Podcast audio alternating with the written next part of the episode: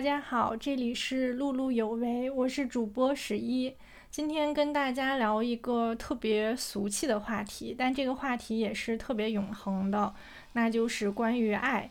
这里的爱主要是指爱情、两性的亲密关系当中的彼此的爱。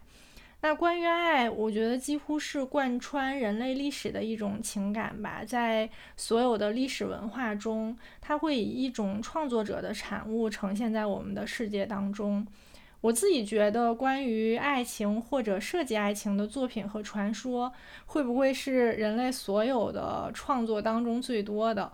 我不知道，这是我就纯属的一个猜测。对于每个个人来讲的话，至少在每个人的生命当中，爱可能都是我们思考过或者是经验过的东西。所以这个话题虽然它非常的古老和世俗化，但它是一个永远值得我们聊的话题。但是现在对于很多人来讲，呃，爱情可能变得特别的难了，甚至是。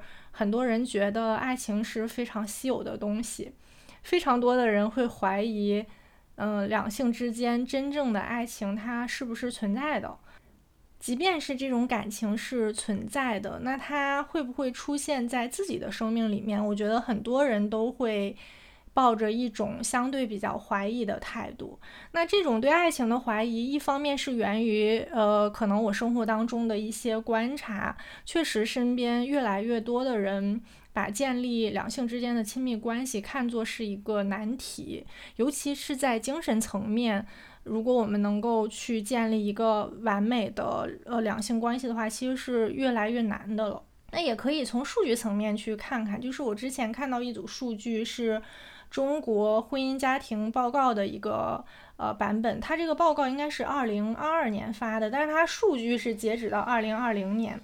那这个数据就显示，其实我们整个的结婚人口从二零一三年到二零二零年下降了百分之四十八点五，连续八年都是一个持续下降的状态，并且整个的初婚年龄看，其实这一这应该是一个安徽的数据，就是安徽省的平均初婚年龄，男性是三十一点八九岁，女性是三十点七三岁，整个初婚年龄都有一个大幅的向后的推迟。在这里提到这组数据，其实我并不是要偷换概念。首先，婚姻肯定是不等于爱情的，这这点我觉得显而易见。但是，婚姻跟爱情有着某种联系，尤其是在中国的这个社会里，呃，虽然有很多理论说。呃，婚姻是一个经济单位，甚至是 家庭是一个合作的模式。但我觉得，在很长一段时间里，在我们的社会当中，人们是把婚姻看作爱情的归宿了。这一点，我觉得不能否认它存在。先不去论述说它这里面有有什么就是不合理的地方。现在肯定是越来越多的人不认同。爱情与婚姻的这种绑定关系了，就包括我自己，可能也不是特别认同这种绑定关系。但是，呃，原来的时候，可能这种绑定关系是相对稳定的。但是现代不稳定之后，那现代人的爱情它到底应该是什么样的？为什么现在越来越多的人不太相信所谓的爱情了？这种建立在呃良性的比较彻底的亲密关系，对于很多人变得不太可能了。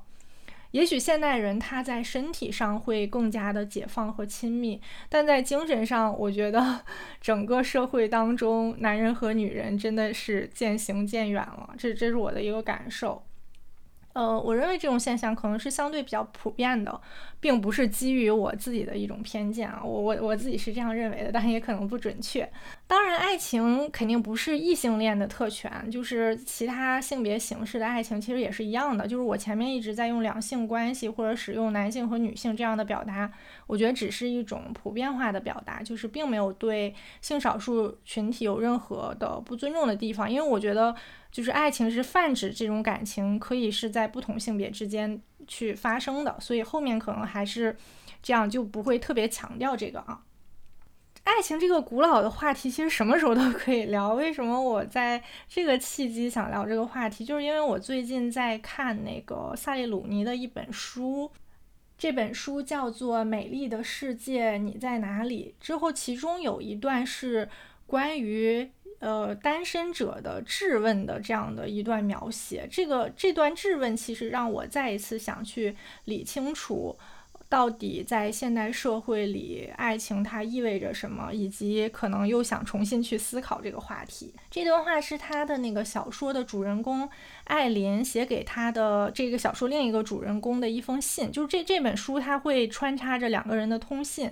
这段话就是写在这样的一封通信当中的。他是这样写的，我觉得大家可以听听。就是这段质问对我冲击还是挺大的。你可以就是看看是不是你也有被冲击到。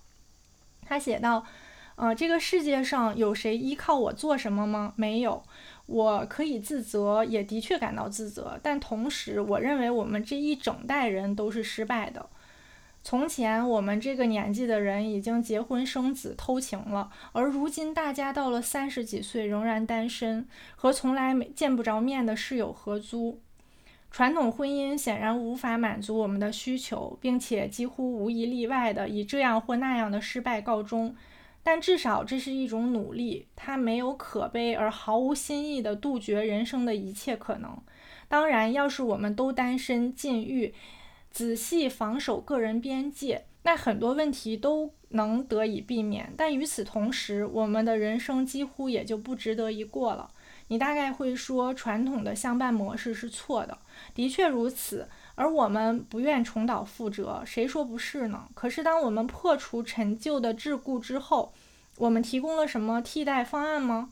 我无意为强迫性的异性一夫一妻制辩护，但它起码是个办法，是度过人生的一种方式。而我们呢？有什么取而代之的方式？没有。我们憎恨别人的错误，远胜过羡慕他人的善行。于是乎，活着最轻松的方式是，我们什么也不做，什么也不说，谁也不爱。我在读到这段的时候，其实我是有受到一点冲击的。当然，他说的很多。内容可能你乍听起来不会完全赞同，甚至你琢磨之后也未必赞同。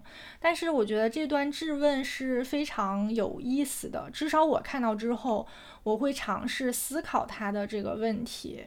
如他所说，我们原来的这种爱的范式，不管是一夫一妻制，还是父母之命、媒妁之言，或者说非常古老的，就是我必须要找一个人跟我共度一生，不结婚的人生是失败的，类似这样的，或者是没有爱情的人生不值得一过等等，类似。这样所谓的人生共识或者命题，显然它在我们这代人当中已经失去了它的力量了。我们根本就不信这个，我觉得这很显然，就是我也不信。但是在不信这些的前提下，我们究竟相信的东西是什么？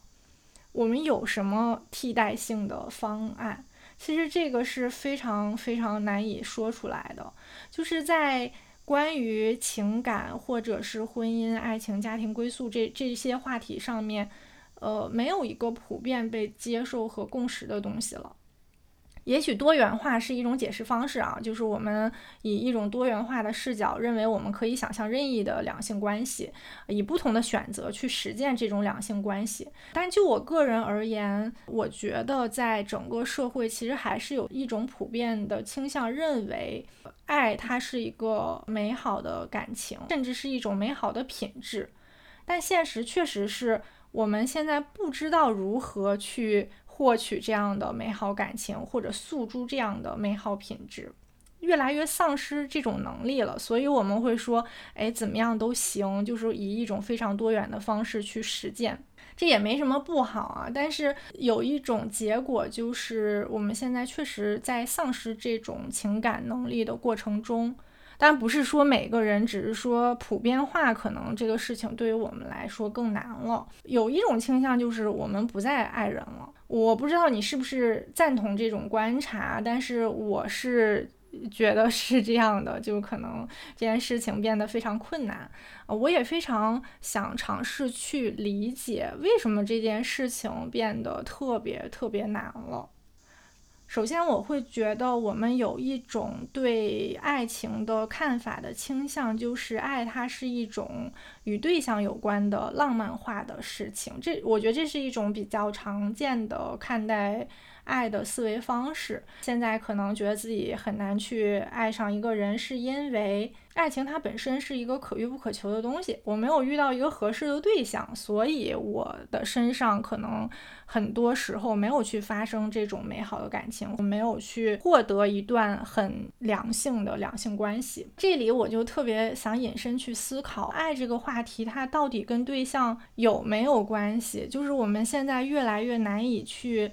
爱他人是这个对象越来越少了，没有出现，还是我们真的在秉持一种非常宿命论的爱情观之后去尝试把自己从这个里面摘出来？如果爱情真的是完全跟客体有关的话，那是不是这个对象不出现，大家都没有什么办法？但这个对象到底是什么呢？就是你身边可能有很多人，但你说，哎，我要爱的那个人他没有出现，就这个是很难。讲清楚的是，真的有一个特别客观的客体，说只要他是这样的，就是他一出来就立马能激发你内心的爱人的情绪吗？那这不是我们就是能遇到和不能遇到，是一个非常随机的事情。如果真的有这样一个客体，他是激发你爱情情愫的对象的话，那他是唯一的吗？会不会是有宇宙当中有那么几个人，他可有的人可能生活在埃塞俄比亚，那他没法出现在你的生活中，但他满足所有你可能对于爱情的想象的，呃，客体的要求。所以这个东西，我觉得完全以一种客体的视角去看它的话，现在反思下来，我觉得是。不太可信的，因为其实我们到底在爱情中想要的东西是什么，自己其实也是不清楚的。如果纯把它归因，于一个课题，我我会觉得有点是一个逃避自己在爱方面的呃，就是没能实现的责任的一种表达。但这种是比较普遍的啊，就通常可能会觉得，为什么你没有一段很好的感情，是因为我没有遇到这样的一个人。但我现在尝试从呃鲁尼的这种质问当中去做一下对感情的看法的一些反思。所以在这个问题上，我会倾向于爱，其实它跟对象的关系不是特别大，就是如即使有关系。它也不是一种绝对的关系。这里我想起，就是很多年前我看了一本书，叫做《爱的艺术》，作者是法兰克福学派的心理学家、哲学家弗洛姆。这本书感觉还挺烂大街的，就是烂大街，并不是说这本书不好哈，我只是说它非常的流行，可能非常多的人都看过这本书。它里面有一个观点，就是爱是一种给予，是人身上它主动的一个力量，在这个给予的过程中。人会体会到自己的强壮和能力，这种丰盈高涨会让人显得生气勃勃，充满快乐。其实他这个观点，我是现在反思下来，我会觉得是比较接受的。就是你能不能去爱一个人，他本身跟你自己的能量，跟你自己爱的能力其实是关系比较大的，跟对象。并不是有那么绝对的关系。如果你有这种能量的话，其实你身边就会有这样的人出现。但如果你身边呃有很多看起来很好的人，可能你没有这种爱的能量的话，其实你依然无法去爱一个人。如果说我们认为爱是一种能力的话，那它就需要在不断的实践中去练习。这个好像跟现在的那些鸡汤文。想法就是比较符合，就很多人不是说在亲密关系中，我们需要不断的成长，不断的练习嘛。练习这件事情，其实有的时候会就是联系到一个我们怎么学，就练习你可能。通常我们练习不是说你凭空练吧，就可能你有一些参照或者有一些样本来帮助你练习，之后你再在实践中去通过这种练习实现就是爱的能力的一个增长。但是现在关于爱的一些东西的话，可能我们太多受一些作品，尤其是比较流行的影视剧当中的形象的影响了，可能在这些作品当中。嗯，爱它完全是一个特别美好的，就是完全深刻的，就是爱上去就死去活来之后彼此就是怎么怎么样的这种给我们的模式太多了。作品当中传导的东西，其实对于我们去滋生一种练习的心态，并且不断从一些模式中学习，其实是不利的。所以它也是让我们没有去能够很好的看待。爱在整生活当中的一个位置，或者它出现在生活当中的一个形式的一个方面。但如果我们真的把爱看作是你自身的一种能力或者一种能量的话，会有一点痛苦。就是如果你没有一个很蓬勃的能量去爱的话，你就。不太能怨别人，就不能再说，哎，是谁是什么样的人没有出现？可能你要先看看自己能够做什么，以及你在过往的生活当中做了什么。基于这个观点，还有一个延伸，这个是我觉得在实际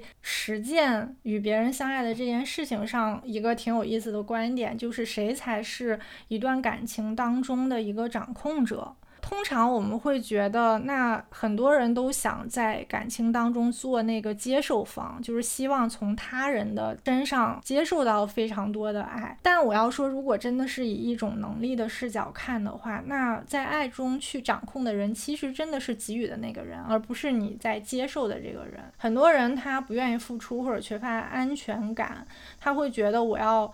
接受的多，我才是掌控者。其实不是的，就是当你是给予的那一方的话，其实真正意义上你是可以喊停的那个人。因为当你不想在这段关系再去给予他人了，那这段关系就结束了。而接收者却没有这个能力，因为他本来就是一个接收者，他不能控制在这个关系当中。被输出的这个爱的体量到底是什么？因为你是在接收别人，所以在这个练习当中，主动去掌控，其实是你去做敢于付出的那个人。一旦接受了这样的一个想法的话，其实你就不会觉得，啊，我什么都不付出。就是看似很安全，其实那是一个没有控制力的一个表现。回到那个鲁尼他呃上一段的质问上面，我们谁也不爱的话，我们的替代方案是什么？我觉得是没有的，目前是没有的。就今天，我们还是应该致力于成为一个有爱的能力的人，就是敢于付出、敢于练习的人。如果我们不去实践这个东西，可能，嗯，爱这个。情感本身离我们的生活、生命越来越远，但其实我们没有一个很好的替代方案，并不是说这个东西就是你没有，你的人生就就是不完整的，不是这个意思，而只是说它是一种美好的感情，但我们现在也没有代替这种美好感情的其他的方式，所以我们还是应该努力去追求它。回到现代社会爱无能上面。就是爱在这个时代真的可以说是备受威胁，而且变得不再那么纯粹了。就是我们不敢付出，我们对爱本身提出了非常多的附加的条件，就是可能是一些物质的条件，可能是一种一些身份的条件，一些学识的条件，这个都是我们目前很常常附加在爱这种情感本身的周围的一些东西。那这个现象的话，韩炳哲之前在《爱欲之死》里面有过一些解释，我觉得这些解释对于我来说还挺有解释力的，所以也想跟大家分享一下，可以帮助我们去审视为什么现代社会的爱是这么难。呃，首先它有一个对整个社会的一个诊断，就是说我们现代社会其实是。充满着新自由主义生产模式的一种绩效社会，这就是他要把爱这个话题放到大的社会背景当中去看。那现代人他整个的生命治理，或者是工作事件，甚至是整个爱欲，都是被一个主动的自我绩效管理牢牢控制住的，就是人们会。倾向于无时无刻的去强调自己的这种掌控感，自己能够在这件事情中去驱动，或者是无限的压榨消耗自己。如果他不能在这个行动中通过自己去控制这段关系的话，那他就不符合整个社会的人的生活伦理，这是他对现代社会的一个诊断。所以他说，整个在所谓的绩效社会也好，或者说他说的什么社会也好，其实人最本质的一种特点就是关于自恋，就是自恋是现代人一个非常本质的人格。那现代人的话，他会非常的关注自己。关注自己的话，其实是无法产生任何对意志性的他者的爱欲关系的。这就是现代社会当中为什么人们很难去爱，甚至就是觉得这个东西对我没什么好处。爱欲它首先一定是跟一个对象有关的。前面提到说它的产生不是由一个对象决定的，但是你要去爱一个人的话，他肯定是一个跟你发生联系的他者嘛。那如果是他者的话，其实，在整个人的自恋人格里面，他是无法完全掌控的，就是他是逃脱在你的掌控范围的。那这对于现代人来说是非常非常难以接受的，因为他整个社会运行其实都在不断的尝试自己去掌控。但这个我觉得是一个很有意思的悖论，就是，呃，现代社会其实我们作为一个个体能够掌控的事情越来越少了，就很多事情我们都掌控不了。但是我们掌控不了，跟我们无限度的去追求这种掌控，它是两件事儿。就是虽然我们掌控不了，但是现在我们是无限制的去追求这种掌控，我们希望能控制自己的生活。当生活中某种情感它是与他者相关，而在一定程度上去脱离我们掌控的时候，我们可能就会说：“no，我不想要这种东西，我不会去追求这种东西。”这也是为什么现在爱变得如此之难的一个原因。如果我们完全是以自己为出发点的话，其实就不会生发出爱。纯粹的爱，它应该是基于对他者的肯定，在这个关系里，你是不断消除自我的。但当我们的 ego 很大的时候，我们就无法去生发出对他者的完全的肯定。我们会在这段关系里面去想，我有什么好处，我的生活因此而变得更好了吗？比如说，如果我跟一个穷人或者一个更底层的人，或者是更没有学识的人。去恋爱的话，我的生活是不是会变差了？我们一切的出发点是这个爱对我有没有好处？这种以自我为中心的角度去出发的话，其实很难生发出以他人为中心的爱。如果生发出来，你会觉得整个自我是失控的。我们是不允许这种失控发生在自己身上的。尽管我们能掌控的东西越来越少，但是我们真的是在各个领域前所未有的想想去掌控一些东西。这个我觉得是，就是现至少他对于我所观察的人们越来越难陷入亲密关系是有一定解释力的。但从本质上来说，假设我们谁也不爱，只爱自己的话，其实这又是一个非常。悖论性的东西，就是如果你只爱自己，你看似是想自私的，就是我为自己的利益服务，但是往往你不去跟任何人发生关系，尤其是深层次的，比如说像爱欲这种关系的话，最终有可能丧失的是你个人的利益，因为这个问题。其实很复杂，就是我觉得爱从广义上它是一种生命经验，就是如果我们不能够通过这种生命经验去与他人建立连接的话，可能在一个幅度上看，这个是。我保持了自我的控制力，在另一个幅度上看，其实是你没有整合到真正完整的一个社会生活当中。经常人们就说放弃自恋呀什么之类的，可能在各个层面都都提到过，就是大家太自恋了，什么展示自己的形象啊，什么晒自己的照片。那在爱的关系里，可能尤其是需要更多的抽离一点，不是那么以自我为中心。但我说这些的时候，我完全不是说想。教大家 做人，就是我自己都不知道怎么做人。我只是想说，嗯，可能在关于爱的这个反思上面，我有一些就是看到的东西，或者有一些想法想跟大家分享。完全不是说你要这样做，你要这样做，你要这样做，我也不知道怎样做，就是只是拿出来跟大家分享一下。还有一个观察就是，当我们在现实生活中可能更倾向于就是无法拥有这种爱的能力的同时，我们会去。找一种可替代的东西。就是如果我们真的在生活实践中去拥有一份感情的话，可能这个是有点失去掌控力的。但有一种非常好玩和安全的替代，就是你既可以去。看似接近这种情感，但你又完全不会去陷入失控。我我觉得就是这种什么磕 CP 呀，或者是看恋综，可能现在都非常非常的流行。那这个真的特别有意思。我觉得它是现代人关于爱情的一种投射，它非常的安全。就是你看别人谈恋爱这件事情。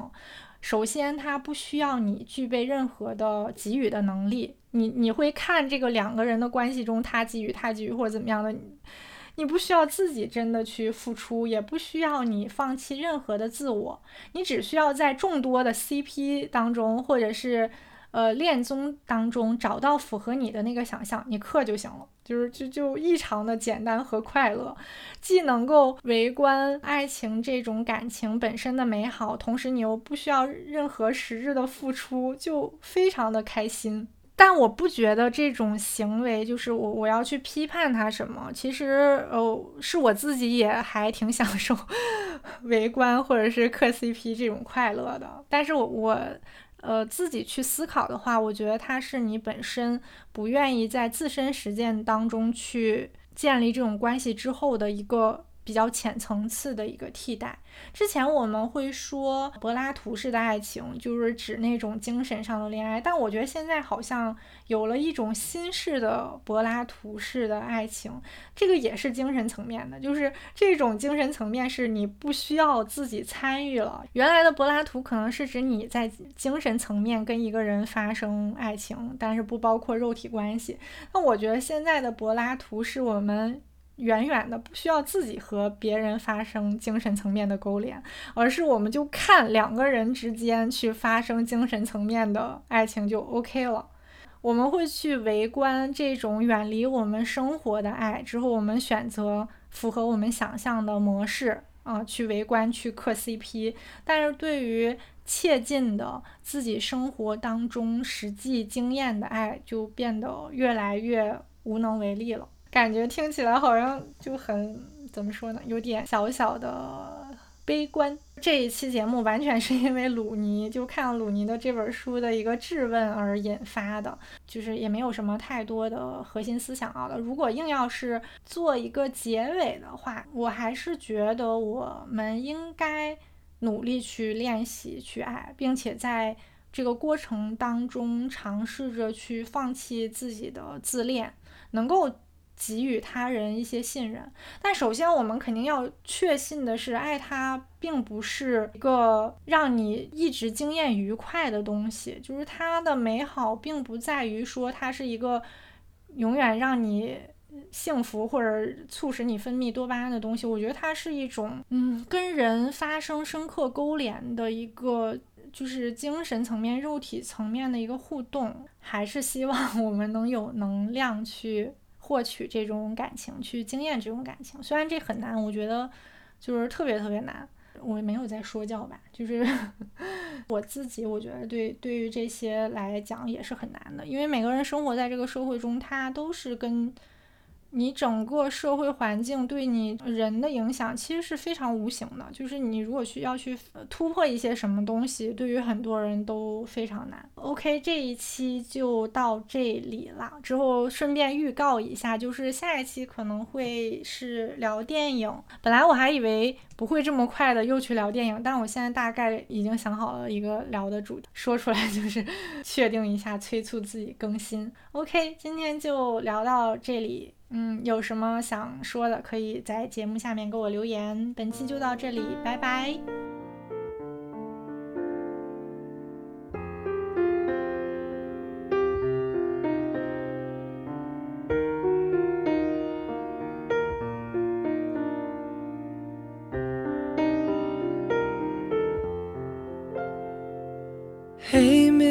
Curiosity.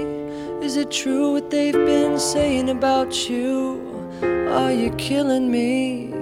You took care of the cat already. And for those who think it's heavy, is it the truth or is it only gossip? Call it mystery or anything, just as long as you'd call me. I sent the message on. Did you get it when I left it? See this catastrophic event. It wasn't meant to mean no harm, but to think there's nothing wrong is a problem. I'm looking for love this time, sounding hopeful, but it's making me cry. Love is a mystery, Mr. Curious.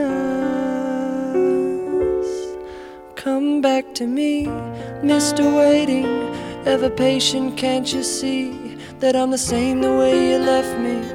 In a hurry to spell check me, and I'm underlined already in envy green and pencil red. And I've forgotten what you said, where you stop working for the dead and return Mr. Curious, well, I need some inspiration. It's my birthday, and I cannot find no cause for celebration. The scenario is grave, but I'll be braver when you save me from the situation laden with hearsay. I'm looking for love this time, sounding hopeful, but it's making me cry. And love is a mystery. Mr. Curiosity, be Mr. Please do come and find me.